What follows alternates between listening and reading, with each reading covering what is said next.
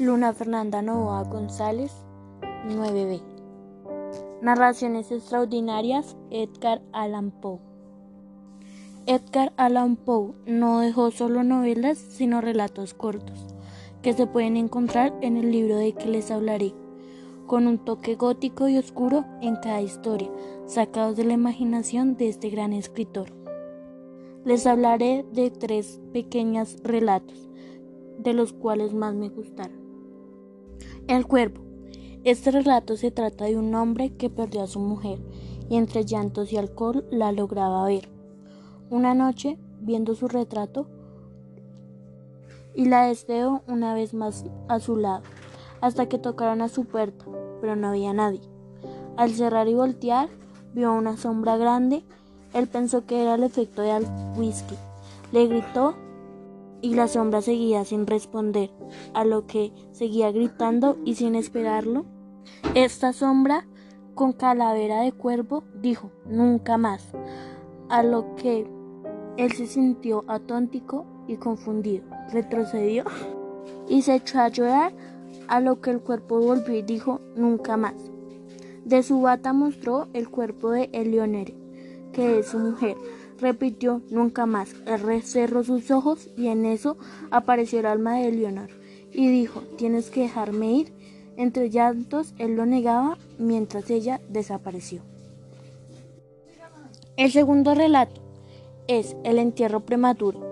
Un hombre se levantó un día asustado intentando levantarse de su cama, pero a pocos centímetros se encontró con un pedazo de madera.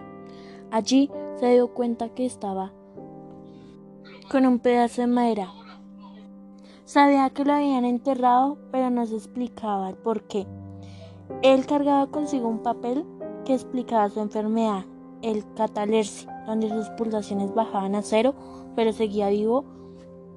A lo que escuchó pasos y voces y preguntó, ¿hay alguien ahí? A lo que le contestaron. Él intentó explicar que habían enterrado vivo. Le contestaron que no era así, que había quedado encerrado en el camarote del barco. Él se calmó un poco, pero no recordó subir a ningún barco. Preguntó nuevamente a la voz, que nunca le contestó. Tercer y último relato. Es el gato negro. Este trata de un hombre que está en sus últimos días y decide contar una nueva historia que cuando era joven era amante de los animales, al igual que su esposa. El favorito de ellos era su gato Plutón. Era negro y tenía una inteligencia impresionante, pero las cosas cambiaron por culpa del alcohol. Era su mujer.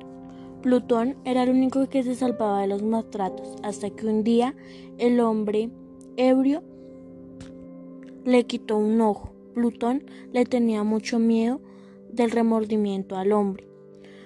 Mató también al gato esa misma noche. Su casa la quemó y perdió todo. Un día se encontró un gato parecido al Plutón. A ese también le hacía falta un ojo. Un día quiso matarlo de nuevo, el gato. Pero este se salvó, ya que su esposa se interpuso y la muerte vino para ella. Él escondió el cuerpo en la pared la policía buscó en su casa, pero no encontró nada.